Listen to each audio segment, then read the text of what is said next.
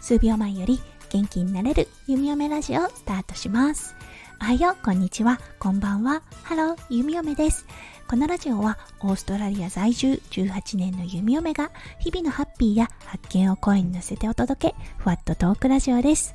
今日は2022年2月7日月曜日ですね。はい、ゆみよめ、今日も看護のお仕事に来ております。今日は収録となるのですが、うん、今日ね、何をお話ししようかなって考えた時、SNS の使い分けについてお話ししたいなって思いました。はい、ということで今日は弓嫁の SNS の使い分けをテーマにお話をさせていただきたいと思います。それでは今日も元気に弓嫁ラジオスタートします。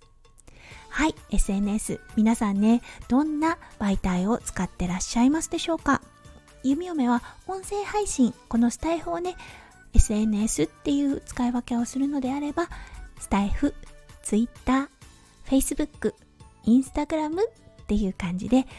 4つのアプリを使わせてもらっています。はい、そしてこの使い分けだったんですが、Facebook、Instagram は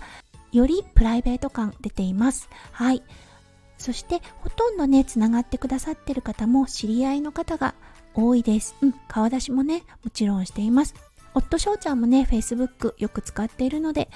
そう、タグ付けされたりとかして、うん、顔がよく出てくる、あのー、アプリとなってます。はい。そして、Twitter、スタイフ、これは弓嫁、本名を隠しています。うん、そしてね、Facebook でこのスタイフをしてるってことをほとんど伝えたことがないです。夫翔ちゃんのサロンではね、弓嫁がラジオをしてるってことは伝えてあるのですが、うん、それ以外ではね、特に個人的に Facebook ではスタイフをしてるってことは言ってないですね。うん。なんでかなって考えた時に、うん、特にね、明確な理由はないんですが、スタイフ、ツイッター、アイコンがイラストになっているので、うん、見えないのがかえって面白いのかなっていう気もするんですよね。そう、あの、声しか知らない。で、イメージで言うと、アイコンのイメージしかないですよね。うん、っていうことで、なんとなく存在しているんだけど、存在していない人っていう感じのイメージになっているのかなって思います。うん、例とすればね、大好きなアニメがあったとします。そう、そしてそのアニメのキャラクターと声ってね、リンクしているものだと思うんですね。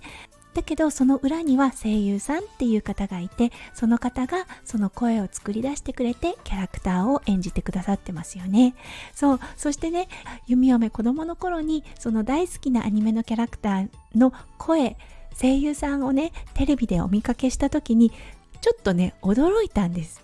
あれ？みたいな。頭では声優さんが声を作ってくれてるっていうのは分かっているんですがなんとなくその声をね画面で見た時その人がね声優さんが声を出してそのアニメの声を聞いた時ものすごくなんかこう脳に違和感があったのを覚えてるんですね。そうだからねもう最初からイラストでアイコンを作ってしまったので別にわざわざ顔出ししなくてもいいかなって思ってます。そして声だけしか知らないっていうことでイメージが膨らむってこと多分あると思うんですよね。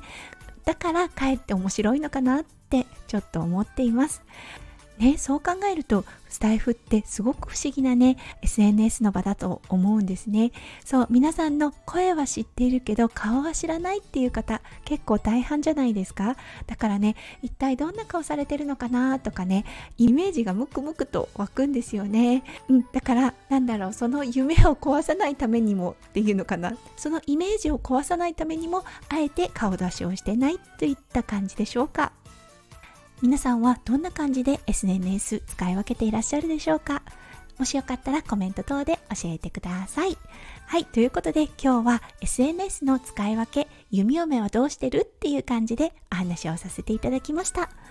はい、今日もね、最後まで聞いてくださってありがとうございました。うん、月曜日、週始めとなりますね。皆さん、週末疲れ、感じていないでしょうか？弓嫁、週始めの月曜日にお仕事をしているので、お仕事をして気持ちがシャキッとして、それから1週間を過ごすっていうような感じとなっております。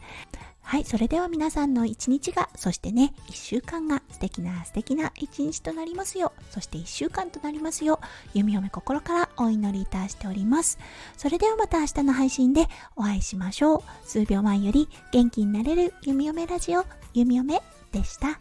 じゃあね、バイバイ。Thank you